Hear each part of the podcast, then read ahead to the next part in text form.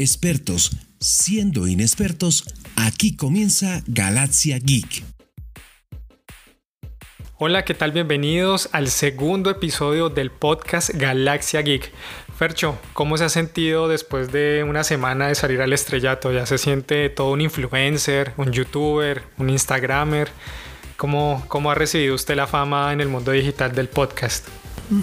Hombre Cristian, eh, cordial saludo, cordial saludo a todos nuestros oyentes y pues me siento como aquel viejo adagio que dice que di un salto del anonimato al desprestigio. espero que no, pero la verdad me siento bien, la verdad ha sido una experiencia interesante, todo el tema de redes sociales, el podcast, eh, grabar, esperar a que la gente nos comparta, con orgullo hemos recibido las las reproducciones, eh, los likes, las inscripciones. De verdad ha sido una experiencia muy chévere. Y pues nada, pues entonces para adelante y seguimos con este segundo episodio que sé que va a ser del agrado de muchos de los geeks que nos están escuchando en estos momentos. Seguiremos dando lora y generando más, más y más episodios porque la galaxia Geek es inmensa y tenemos muchísimos temas para abarcar. Eh, demasiados. Sí, entonces, como estamos en el mes de octubre, el mes de Halloween, yo no sé, Fercho, si a usted le pasa como a mí que uno espera este mes y uno quisiera verse todas las películas de terror y de suspenso que hay, pero que lo hagan brincar a uno de la silla pero llega uno a un punto que uno termina desilusionado. Yo recuerdo mucho que había, hay un canal en cable muy famoso que ellos manejaban una franja todas las noches que se llamaba El Club del Miedo, ¿no?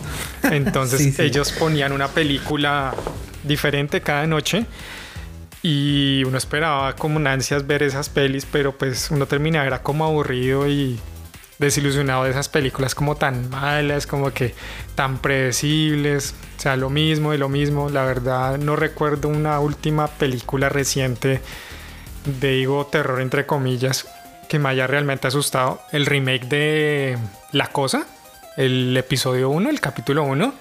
Pero pues porque yo odio esos putos payasos, pero no más. Sí, el, el capítulo, el capítulo 2 sí me pareció como medio flojo. Sí, pero eh, sí, pero en cuanto a películas y cosas así que han salido últimamente como muy flojo. Entonces, ¿qué tengo que hacer yo para realmente gozarme el Halloween y tener una dosis de sustos?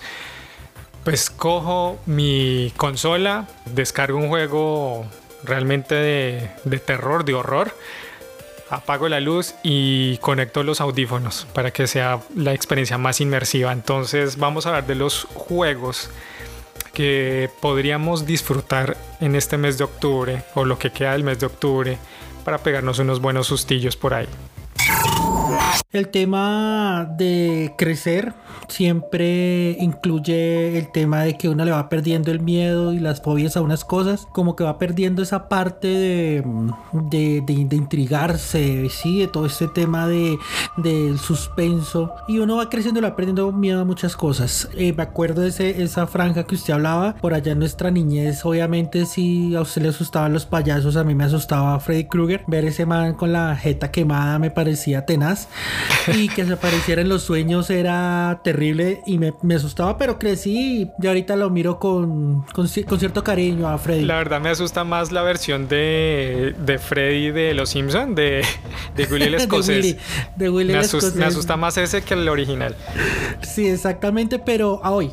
Ya antes de pronto no le asustaba, de pronto antes a mí sí me asustaba, ya hoy no me asusta. Eh, de pronto la última película que me hizo pegar un brinquito ahí de vez en cuando y no es por el miedo, sino más bien porque me sorprende. Es por ahí esa película del conjuro, que tal vez era un brinquito por ahí porque parecía el bichito por ahí donde no se lo esperaba y ya. Vamos con un, un top, digo yo, pero no es un top para nosotros del peor al mejor o del mejor al peor, no. Lo hicimos de forma alfabética, orden alfabético, para no tener ninguna discusión de que, ay, es que a mí me parece mejor este que el otro y ustedes porque dijeron esto, no. Lo dejamos en orden alfabético para evitarnos cualquier clase de confusión. Entonces, el primero que tenemos en la lista es Alan Wake. Alan Wake eh, nos habla de un thriller psicológico y hombre pues que mm, la historia comienza cuando la esposa del protagonista desaparece y en esa búsqueda Alan queda al borde de perder la cordura. Hombre, este más enloqueció porque perdió a la esposa. Pocos pierden la cordura al perder la esposa. no, pero vamos a hablar de los que quieren a la esposa como nosotros queremos a las nuestras. Pero por supuesto, entonces, entonces, sé que está para Xbox 360 y para PC. Eh, pero no sé, Cristian, ¿usted qué, nos, qué opina de este juego? Me parece que ha sido uno de los juegos con thriller psicológico que también le mete un poco de acción y lo hace más interesante, ¿no? Sí, eh, se destaca es por el gran manejo que hicieron los, los guionistas en la historia. Eh, lo escribieron de una forma como para una serie de televisión prácticamente y con muchos giros inesperados. Realmente le metieron tonos siniestros y la verdad se esmeraron en crear no solo buenos eh, personajes protagonistas, sino también buenos personajes secundarios que realmente le aporten a la historia. Y en la parte técnica, pues la atmósfera es muy escalofriante y muy inmersiva, hablando en cuanto a los efectos visuales, a los detalles y obviamente a, a los efectos de sonido y la banda sonora realmente destacan y, realmente uno se siente que está en la piel del protagonista Alan Wake. ¿Qué tal de sangre? ¿Mucha sangre el juego? ¿Poca sangre? Eh, no, es, algo que uno puede tolerar, no, no, no es tan terrible, ¿no? Es, es algo O sea, si usted tiene problema con la sangre, juegue, no tiene problemas con la sangre, jueguelo. No, ahí... no es de los que se corta y se desmaya. No, eso está bien, eso está bien. Eso no, no está tan... tan sangriento. Siguiendo con el, con el listado que tenemos, nos retrocompatibilizamos, eh, evocando las épocas de nuestra heroína favorita contra unos bichos espaciales, nuestra amada Replay, el Replay. ¿Qué me puede decir de eso, Cristian? Dígame que va a salir el bichito de la boca del alien y le va a dar un pico a alguien ahí. Alien Isolation. Eh, es un juego en primera persona, es un survival horror que en español sería como supervivencia de terror, sino que en el mundo gamer esa clase de juegos se llaman survival horror, ¿sí? así los conocimos desde hace bastante tiempo. Este juego nos pone en la piel de Amanda Ripley, quien es la hija de la protagonista de las películas de Alien, Ellen Ripley. Mientras Amanda busca a su madre, quien lleva aproximadamente 15 años desaparecida, Amanda tiene que, tiene que sobrevivir a saqueadores, androides, asesinos y obviamente a un feroz alien que la está buscando, la está cazando sin descanso. Todo esto sucede en una estación espacial que está totalmente destruida, está totalmente aterrorizada por esta bestia y entonces a medida que uno va caminando por esos estrechos corredores, uno ve pedazos de, de cuerpos y muertos y sangre. O sea, es bastante, bastante fuerte y aparte que la iluminación del juego es una cosa loca porque uno está en el espacio y el espacio obviamente es oscuro. Este juego se caracteriza, se caracteriza porque no es un juego de acción, de que salgo y me lleno de, munición y le voleo bala a todo el mundo, no. Le vamos a dar un. Le vamos a dar una hoja de papel y usted salga de la nave. Exactamente, sí. O sea, los recursos son limitados, por eso se llama survival horror. Uno tiene que enfocarse en la evasión y el sigilo. No hay de otra. Uno no se puede enfrentar a todo el mundo a, a escopetazos porque pues las municiones escasean bastante, entonces es más de sigilo. Alien Isolation está disponible para Play 3, Play 4, Xbox 360, Xbox One, Nintendo Switch y PC. Sigamos en, el universo grande y hábleme de el ingeniero Isaac Clark, Isaac Clark como le quieran decir, porque el hombre creo que tiene una misión y esa misión lo lleva a otra vaina, ¿no? Sí, bueno, la, la cuestión de este juego también es un survival horror. Cuenta la historia de una nave espacial minera que pierde contacto con la Tierra. Entonces eh, envían a, este ingeniero Isaac Clark a reparar las comunicaciones de dicha nave. pero al ingresar a la nave descubre literal un baño de sangre como consecuencia de, se puede decir que es un virus alienígena antiguo. Los que estaban en esta nave hicieron contacto con un artefacto y como que despertaron ese antiguo virus y en fin empezó a hacer de las suyas, ¿no? O sea, es un tema como, como tal vez no empecemos a, a mezclar otro factor de los juegos y es el tema tan de moda este año, ¿no? Virus. Sí. el virus, el virus creo que da a los videojuegos contemporáneos, le da ese toque de o ese punto de partida para tantas historias que hay en los videojuegos. Eh, acuérdense también de las películas, ¿no? Vemos, por ejemplo, del que más adelante hablaremos, Resident Evil. En cuanto a lo técnico que podemos decir de este juego, que resalta su atmósfera escalofriante. La, acción de este juego es bastante violenta. Este mm, acción violenta tendiente al gore, o sea, desmembraciones, te quito la cabeza, juego fútbol con ella, no me importa. Absolutamente. sí. Está disponible para PC, Play 3, Xbox 360 y Xbox One.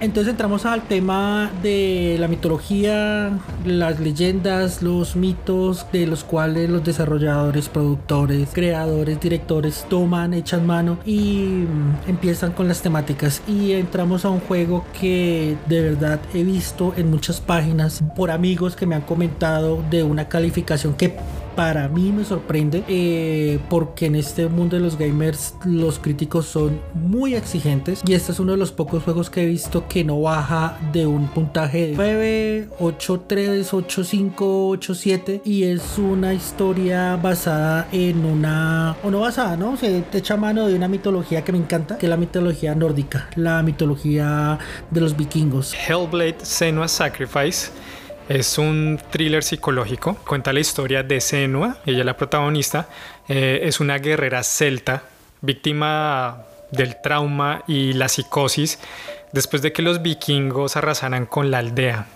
y sacrificaran a su amado en honor a los dioses nórdicos. Todo esto le generó ese, ese trauma y esa psicosis tan terrible que sufre ella. Eh, Senua entonces se embarca en un viaje a las tierras del norte para intentar salvar el alma de su amado. Pero pues en este viaje le pasarán tantas cosas que la llevarán a perder la cordura y no va a poder diferenciar entre la realidad y la ficción. Este juego destaca por el gran sonido envolvente. Es realmente impecable, lo digo yo porque yo lo jugué antes de uno comenzar eh, la campaña, le, le, ruegan prácticamente a uno y le dicen, por favor, utilice audífonos o utilice un sistema de sonido envolvente. ¿sí? Obviamente como uno es pobre, pues uno no tiene el sistema 7.1, ¿no? Entonces uno lo que hace es conectarse los audífonos y Tampoco le prestan a uno la pantalla del cine para ir a jugarlo. No, aquí no, no, no se puede. Entonces realmente el sonido, el diseño de sonido de este juego es increíble. No quiero hacer mucho spoiler del juego, pero esta chica tiene tal nivel de psicosis que escucha voces. Al principio es suave, pero a medida que uno va avanzando en la historia se vuelve demasiado fuerte la presencia de las voces. Entonces uno escucha una voz atrás, una voz en, el, en el oído derecho, otra voz en el oído izquierdo y todas al tiempo y es una cosa loca que uno realmente uno se siente como abrumado mientras uno está jugando. Eso en cuanto al sonido es muy bueno. El desempeño de Melina Jorgens, que es la actriz que le dio vida a Senua, excelente. Tanto así que se ganó dos premios, un premio BAFTA y un Game Award por mejor interpretación. Entonces realmente es súper recomendado este juego porque, o sea, uno es testigo y participe de cómo ella está en un estado como de normalidad y termina en un estado de, de totalmente psicosis, un trauma súper fuerte. Es, realmente, este viaje es, es genial, es increíble. Esperamos con ansias el, segunda, el segundo lanzamiento, ¿no? Tenemos que el juego terminó, los que me han comentado terminó muy bien, tiene un final muy bueno, recomendado, pero que se viene la segunda parte. Eh, los invito a que miren la página oficial del juego, hay muchos videos del, de cómo el desarrollo, del tráiler, de todo, y la verdad que se viene, lo que veo que se viene, va a ser del agrado de todos los fanáticos de, esta, de este gran juego. Está disponible para Play 4 Xbox One, Nintendo Switch y para PC. Pero entonces aterricémonos un poquito más. Ya aterricemos más acá en lo humano.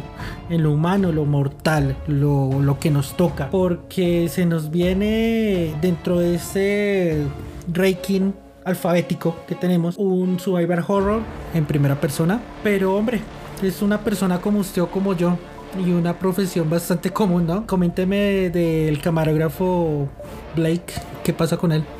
Este juego, Outlast 2. Sí, este juego Outlast 2 es un survival horror, también en primera persona, donde pues uno toma el, el, papel, el rol de Blake, que es un camarógrafo quien junto a su esposa Lynn, que es periodista, eh, investigan en los desiertos de Arizona un misterioso asesinato de una mujer que aparentemente estaba embarazada. Tras un accidente, pues Blake y su esposa terminan separados. Él se despierta eh, como desorientado y se da cuenta que su esposa queda atrapada por un culto religioso. Pero no un culto religioso muy santo que así que digamos no es bastante tétrico y terrorífico. Esta vaina del culto religioso me hace acordar a la película Madre de Jennifer Lawrence y mm, Javier Bardem, que pasa lo mismo más o menos. Es decir, la coge un culto y para los que no la han visto, véanla, es bastante cruda la película. No estoy diciendo que sea buena o mala, solo véanla porque me vino a la cabeza el tema del culto religioso, que también es otro, otra parte de las que muchos juegos se han tomado, bueno, series, películas, juegos han tomado, echado mano para sus argumentos. En este juego, Blake no hace uso de armas y no puede pelear contra los asesinos locos aldeanos religiosos. No, en este juego solo hay dos opciones.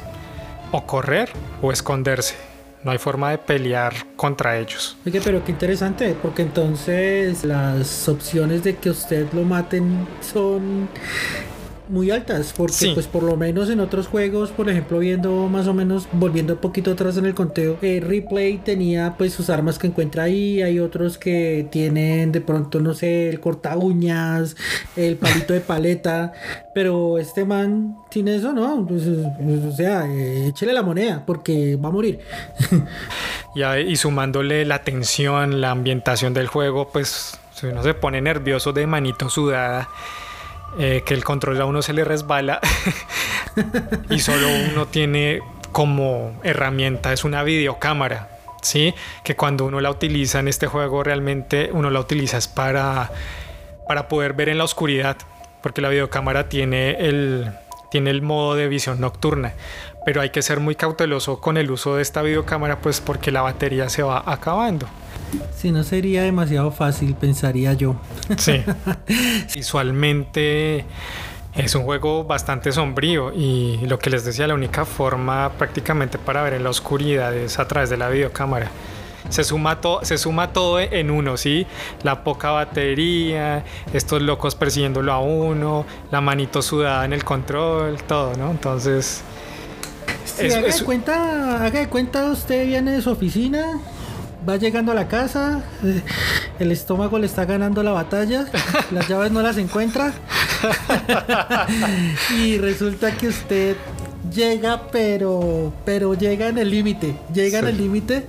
Hermano, si usted llega en el límite, pero llega, gana el juego. Yo creo que esta vaina de Outlast debe ser igual. Entonces, otra, otro entrenamiento, ¿no? Otro entrenamiento. haga, haga, haga el esfuerzo. Eso es más terrorífico que cualquiera de estos juegos acá. La manita sudada tiende a ser eh, frente sudada, ojo lloroso. Nalguita sudada. Nalguita sudada. Y fíjense que las llaves no las encuentra. No. Apenas, ¿qué tenemos para. ¿En qué consolas las encuentro? Eh, Outlast 2 lo pueden encontrar en Play 4, Xbox One, Nintendo Switch y PC. Vamos a hablar de Resident Evil 2, pero no el Resident Evil 2 que jugamos por allá en el Play 1, Play 2, sino vamos a hablar del Resident Evil Remake. Este Resident Evil 2 original fue lanzado en el 98. Eh, los que nos gozamos ese videojuego fue una cosa de locos en el Play 1. Eh, realmente uno de pelado en esa época, uno realmente se asustaba con esa vaina. Los gráficos. con una cara cuadrada. Sí, era, era bastante. Sí, era, parecían, eran tanquecitos ahí, eran todos cuadriculados. Mm. Minecraft, más o menos como se parecía. Sí, algo así, pero, pero esto realmente estaba tan bien diseñado, el, el sonido, todo a pesar de las limitaciones de la época, eh, trascendió en el tiempo y, realmente cambió la industria. Y el puerco se emocionaba con la teta cuadrada, eso sí.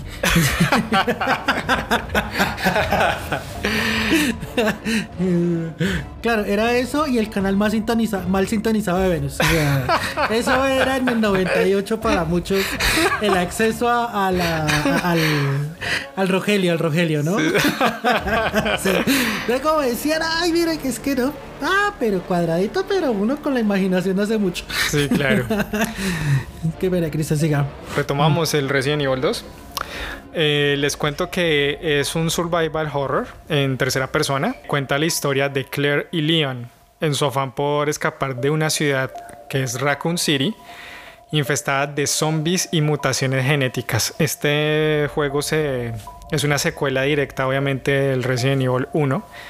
Sí, entonces aquí ya nos muestran cuando llega el virus eh, a Raccoon City y nuestros protagonistas tienen que investigar y averiguar qué es lo que está sucediendo con este virus porque la ciudad está así vuelta a mierda y qué deben hacer para poder escapar. Toma los elementos del juego original del 98, eh, reviviendo esta atmósfera horripilante y momentos de extrema tensión. Se caracteriza por el gran acabado visual dando una mejor perspectiva, una mejor visual y el mejorado aspecto de los zombies. Obviamente pues la tecnología ha cambiado en 20 años y pues ya uno no tiene que imaginarse la cuadrada, sino uno ya puede ver mejores detalles de, Claire. y en el caso de las chicas, pues ya pueden ver mejores detalles de Leon. Este juego está disponible para Play 4, Xbox One y para PC. Llegamos a Resident Evil 7 y aquí hablamos de de otra ubicación, hablamos de tal vez otro personaje, pero creo que tiene un ingrediente más retorcido, ¿no? Sí, Resident Evil 7 es como la resurrección de la franquicia. Después del, del, del, Resident Evil 4 se dedicaron fue a la acción, pues los fans estaban bastante molestos, decepcionados, ya no veían como una luz de esperanza en la franquicia, pero sorprendieron con el lanzamiento del, del 7, porque retomaron las raíces de, de, sus inicios y lo convirtieron de nuevo en un survival horror. Pero esta vez para la franquicia lo hicieron en primera persona. La experiencia es mucho más, mucho más envolvente. La historia de este juego comienza cuando la esposa de Ethan, que es nuestro protagonista, eh, le envía un email indicando que tiene que ir a buscarla a una apartada plantación ¿sí? ubicada en la rural Luisiana, en Estados Unidos. Pues al llegar allí se encuentra con una, obviamente, una retorcida familia caníbal que lo secuestra y lo tortura. Es muy.